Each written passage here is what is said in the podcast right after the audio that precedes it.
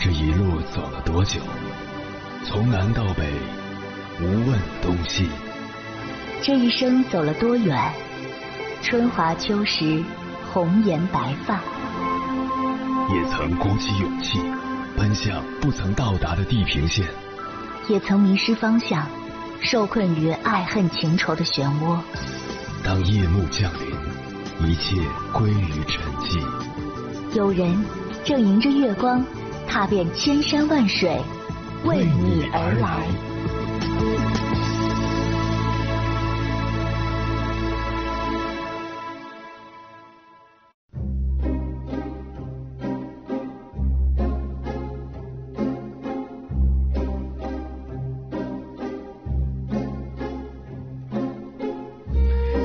前段时间看了一本书，名叫《生活在裂缝》，作者是丽文，一个名不见经传的作家。这本书是作者的短文集子，内容是关于智慧思考、自我关系、阅读等等。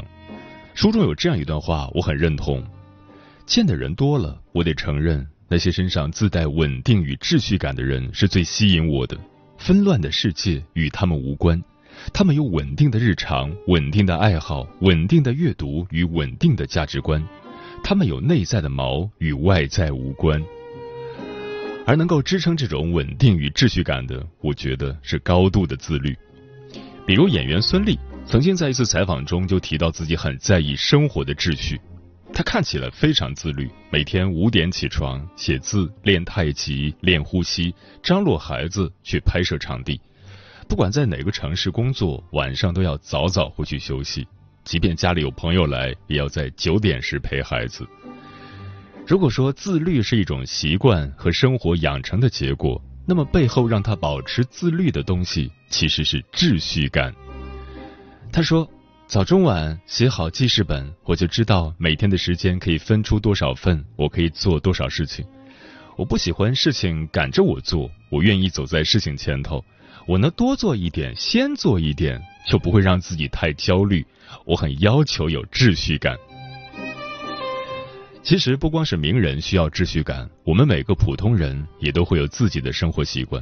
比如，你每天几点起床，洗漱完毕，出门上班，下了地铁，在路上经过便利店就进去买个早餐，或者每天迟到个五分钟，老板说你两句。这些看似寻常的生活习惯。换个角度去理解它，就是你个人生活的秩序感。你每天过着重复的日子，觉得有些无聊，但这种稳定的秩序感也会让你觉得踏实，因为自己的生活是在可控范围内的。这种踏实非常具体，它不是靠什么宏大叙事，也不是靠心理学、哲学或宗教等形而上的东西，而是渗透在生活的细节里。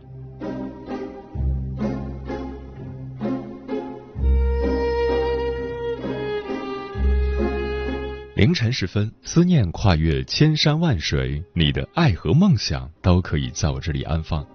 各位夜行者，深夜不孤单，我是迎波，陪你穿越黑夜，迎接黎明曙光。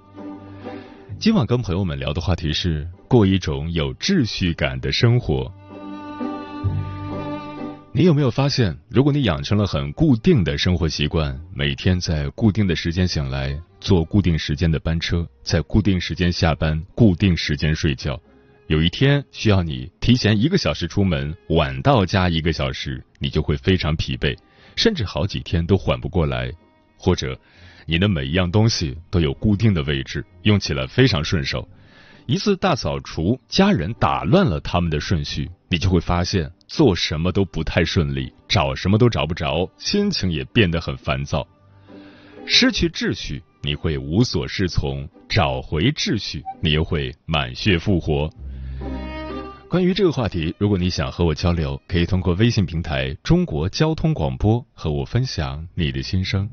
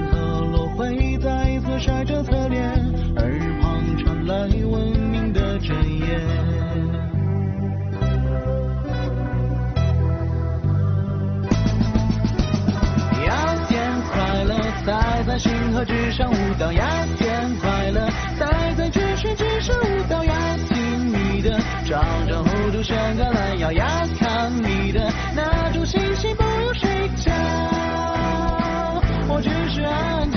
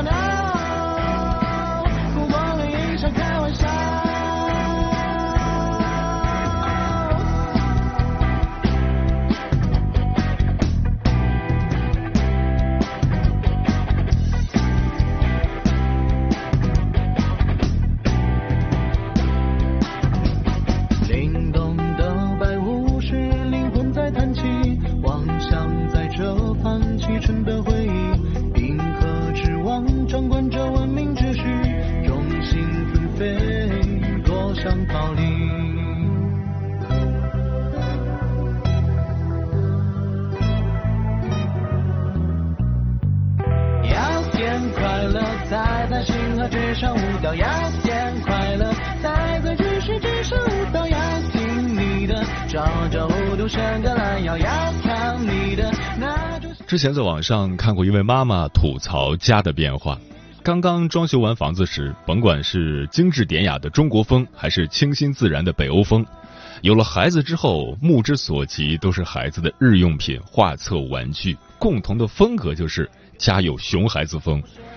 确实，周围的空间会塑造我们的思想，身外之物会改变我们的情绪。英国设计师威廉·莫里斯说。如果你想要一条普世的金科玉律，那就是在你的房间里不要留无用之物或是不美丽的东西。但是我们很难做出选择，哪些是无用的，哪些又是美好的。这个东西很有用，将来我肯定还会用到它。这是一件礼物，我得保留它。先放一边吧，总有一天这个东西会成为收藏品。做出决定让人筋疲力尽。然而，建立秩序感的关键一步就是弄清楚东西的去留。当你想要决定某个东西的命运时，不妨问自己四个问题：我需要它吗？我喜欢它吗？我会使用它吗？我需要不止一个吗？做出选择，才有重建秩序的可能。接下来，你只需要养成一些简单的好习惯，比如迅速完成所有可以在一分钟内完成的任务。把大衣整齐的挂好，随手把文件归档，扔掉坏了的签字笔，用完的东西放回原位，不存储过量，用多少存多少，保留体积小、数目少的纪念品。日本著名建筑师青山周平曾经在中国遭遇过一次滑铁卢，他作为梦想改造家的嘉宾，受邀改造北京胡同里的一处平房。房子只有三十五平米，住着一家三代五口人，家里的东西奇多无比，堆满了房间和院子的所有角落，稍有不慎就可能有东西从柜子上砸落下来。青山周平依照自己的理解，把房子进行了翻天覆地的改造。他运用空间设计和功能型的家具，隔离出了三个不同的生活空间，让老人有舒服的大床，孩子有学习和玩耍的空间。改造后的效果让人惊艳，但是，一年后，节目组重新回访这一家，却发现房子又变回了原来的模样，杂物重新堆积成了小山，每一个横梁上都挂着衣服、袜子、抹布。环境可以通过设计师来改变，生活习惯却不能。不同的习惯塑造了不同的生活秩序。在你选择一个物品时，实际上也接受了一种生活习惯和生活方式。身边有很多热衷于买运动装备的朋友，每当想运动的时候，会先去买衣服、跑鞋，学习运动达人的经验，但却迟迟迈不开脚步，过上一种自律的生活。其实，一个人高度自律的表现，背后是井然有序的心灵。当你的内心能够排不出事情的轻重缓急，有长远目标和短期目标的规划，有理想生活应该有的样子，你的习惯就会追随你的内心愿景，自律就是自然而然的结果。今晚千山万水只为你，跟朋友们分享的第一篇文章，名字叫。确立生活的秩序感每一天都轻装上阵。作者凉爽。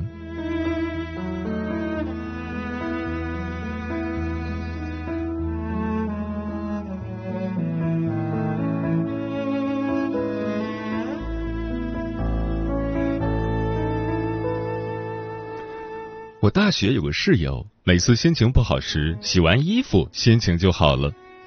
当时我多希望自己的脏衣服能有幸成为他的情绪抚慰剂。他愤怒或生气时，会拿几条脏裤子去水房洗，将裤管平整的铺在水龙头下的平台上，撒上洗衣粉，用毛刷一下一下用力刷，正面刷完刷反面，一条裤子刷干净，刷另一条。当他晾完后，我看到他那张阴转晴的脸。我有次问他，为什么洗个衣服都能洗出治愈感？他说，洗刷过程中的秩序感让他心安。听着频率统一的声音，做着稳妥律动的动作，他该发泄的负面情绪，该厘清的混乱思绪，该平复的溃疡心情。伴随着洗刷衣服这个连贯且有序的动作，完成了令他满意的拨乱反正。我仔细一想，觉得很有道理。我有个朋友说，健身令人上瘾，一个拉伸做到位，身体复原，再做下一个拉伸，多次重复后，身体里分泌了令人愉悦的内啡肽。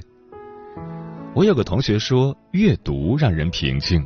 一页翻开，从上至下的看完，再翻开下一页，半本书翻完，之前的糟心事儿都被打上了马赛克。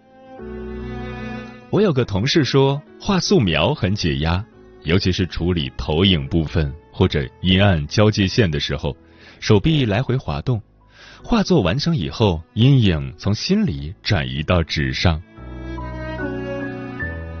我想起之前看过一本名叫《忧伤的时候到厨房去》的土耳其小说，书中有个居住在纽约的原菲律宾移民莉莉亚，遭遇了一系列生活的塌方事件，与瘫痪老公的冷战和对峙，同两个领养儿女间的误解和排斥。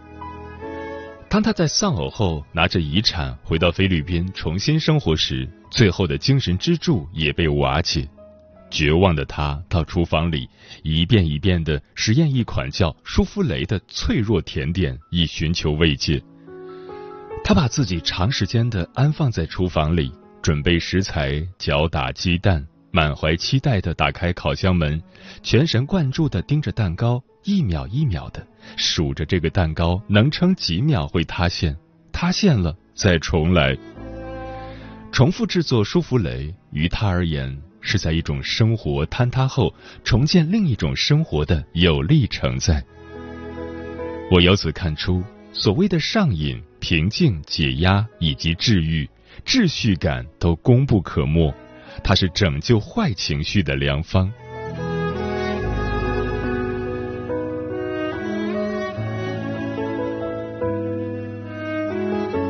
以我自己的经验来看。秩序感曾多次把即将沦陷的自己打捞起来。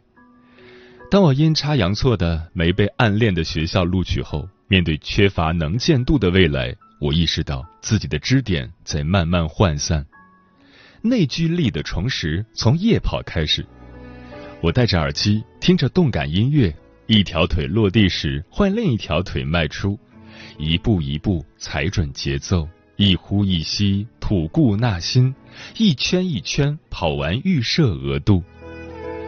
当我工作压力很大或生活面临两难抉择时，给自己做顿青椒土豆丝，能化解我的烦忧。除了我本身爱吃土豆之外，最关键的是我很享受切土豆丝的过程。刀工欠佳的我，为了避免割伤自己，必须专注于每次的手起刀落。把整个土豆一刀一刀切成薄片，再堆叠起来切成细丝，看着整个土豆由片变丝，心里升腾出成就感。夜跑也好，切丝也罢，都是一些难度系数很低的小事，但在做这些小事的过程中，我体内的力量逐渐积少成多，头脑的思绪越发脉络清晰，焦躁被沉淀。痛苦被缓释，目标被聚焦。当这一件小事做完之后，我积攒够了冲击真正挑战的能量。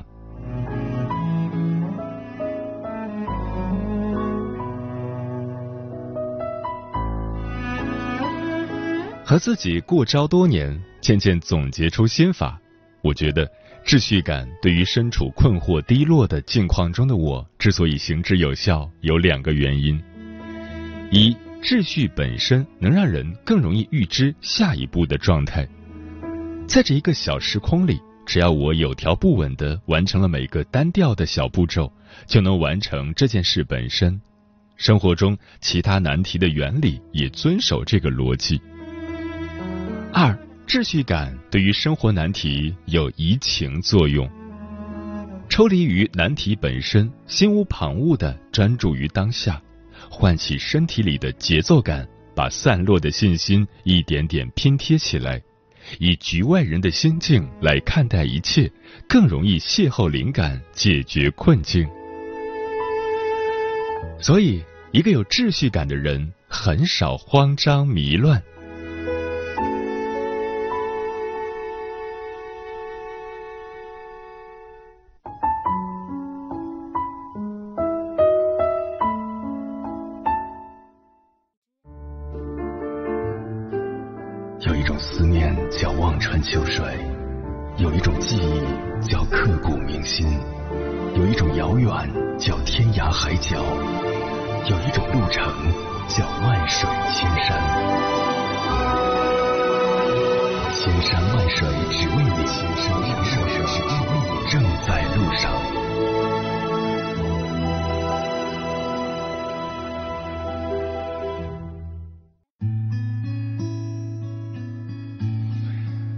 谢此刻依然守候在电波那头的你，我是迎波。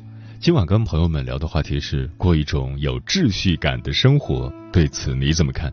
微信平台中国交通广播，期待各位的互动。依然说这几年我的日程表越来越规律了，之前只是每周练毛笔字，为了对抗生活的无聊，我又开始每周跑两次步，每周完成一幅水彩画。这些看似无用的事、虚度的时间，给了我满满的力量，却是得益于秩序感带来的充实感。龙哥说：“据说意大利有句谚语，只要妈妈还在厨房给家人做吃的，那么事情就没那么糟糕。”这说的也是生活的秩序感吧。漂浮的云说：“我每天都按照自己的习惯来安排每天的生活，而且还可以在外边热闹非凡时，仍然做自己想做的事，丝毫不受外界的影响。就比如这边听着迎播的节目，再累再困也要坚持，几年如一日。谢谢你的支持。”喵咪说：“固定的朝八晚五，周末双休，身体已经形成了固定的生物钟。”到点儿就醒，上五天班就得休息，不然就会全身不自在。秩序感才会让生活过得更轻松。风林说：“我在工作之余坚持跑步，最初是因为遇到了低谷期需要发泄，但是没想到一直坚持了两年。朋友们都说我每天看起来充满了活力，我很享受现在这种有秩序感的生活。”齐天大圣说：“秩序感如大脑思维，思路清晰，事半功倍；思路混乱，则一事无成。”瓦楞上的蓝说：“每个工作日早上到点儿翻身，三五十个俯卧撑起床，春夏秋冬雷打不动。每个工作的时间会流水账一样记录下一天的每一项工作，算不算呢？当然是算了。”每天能够把自己要做的事情列一遍，其实就会比别人过得更有效率。天净沙说：“其实有秩序感生活的背后是高度的自律，自律让我们的生活有条不紊、不慌不忙。遇到紧急情况能够沉着应对。比如我喜欢上班早点出门，我喜欢分内的工作早一点完成，所以不会害怕等公交等不来，也不会临时抱佛脚熬夜加班做工作。”自律让我受益无穷。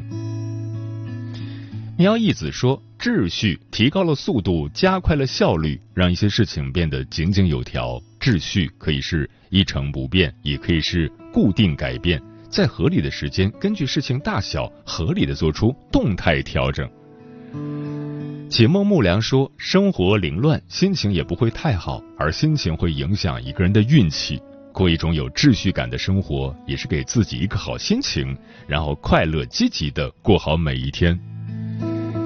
小刚说：“有秩序感的生活对我来说太重要了。每一次的出行都有规划，屋内的东西都井然有序，而且还有属于他们的专属位置。太乱、太糟糕的生活会让一个人很疲惫，很讨厌当前的生活。那种有秩序感的生活才会让我更快乐。”百灵鸟说：“生活就是要有秩序的，这样心情才能放松。做好每一件事情，生活就会更规律。”风起日落说：“生活可以凌乱，但内心不行，所以要远离打破自己生活平衡的人，也远离让自己心情波动的事儿，过有秩序感的生活，把日子安排的井井有条，是一种享受。”向阳而生说：“我所理解的秩序感，就是找一件可以专心做的事情，不用很大，能让自己平静下来，变得理性就好，比如收拾屋子或者拼积木这样的小事儿。”嗯，说的很对。一个人生活的瓦解，最初就是从生活细节上透露端倪的。所以，身处情绪洼地的人，更要以某件小事作为切入点，以小见大的构筑起生活的秩序感。事态越是失控，内心越是崩溃，人越需要从小事上的秩序感中汲取出一股向上的精气神儿，蓄势待发，然后扶摇直上。